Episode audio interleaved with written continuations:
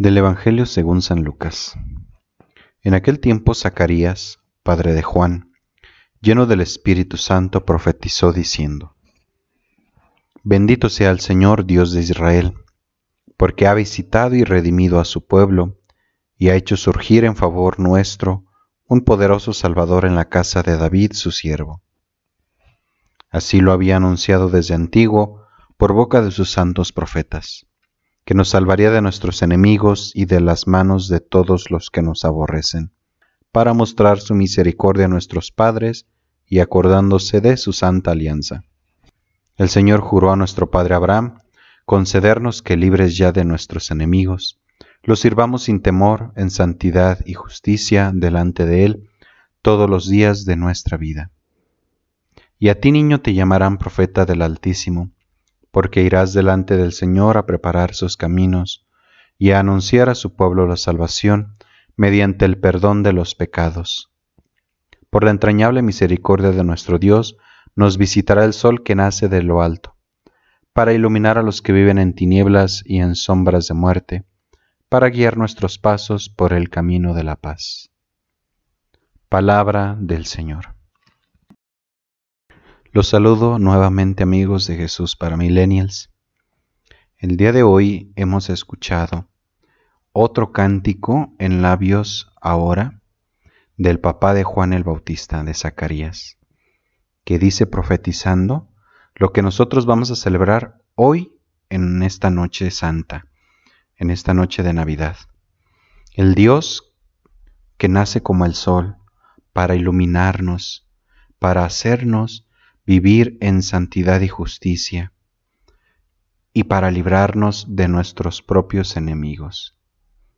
¿Cuántos enemigos sin duda que se nos presentarán en esta noche, llena de alegría, de recuerdos, de tantas cosas que podrán pasar hoy? Nos reuniremos seguramente con algún familiar o en familia para celebrar la Navidad, que es una fiesta que celebran no solamente los que creemos en Cristo, sino que es una fiesta que se ha extendido incluso entre otras religiones, incluso entre los ateos, pero no es conocida obviamente como la fiesta del nacimiento de Jesús, sino como otra época más, una época de compartir, una época de regalar, donde a veces olvidamos que el centro es Jesús. Y te invito para que pongas tu mirada en aquello que es lo más importante y más esencial de la Navidad. Jesús. Jesús que viene para darnos una vida plena, una vida llena de alegría. Posiblemente compartirás con tus familiares algún regalo, algún abrazo, algún espacio para compartir, para convivir. No te olvides que el centro es Cristo, que viene. No te olvides que es el mejor tiempo para perdonar, que es el mejor momento para pedir perdón por esas veces en las que nos hemos equivocado y nos hemos herido como seres humanos.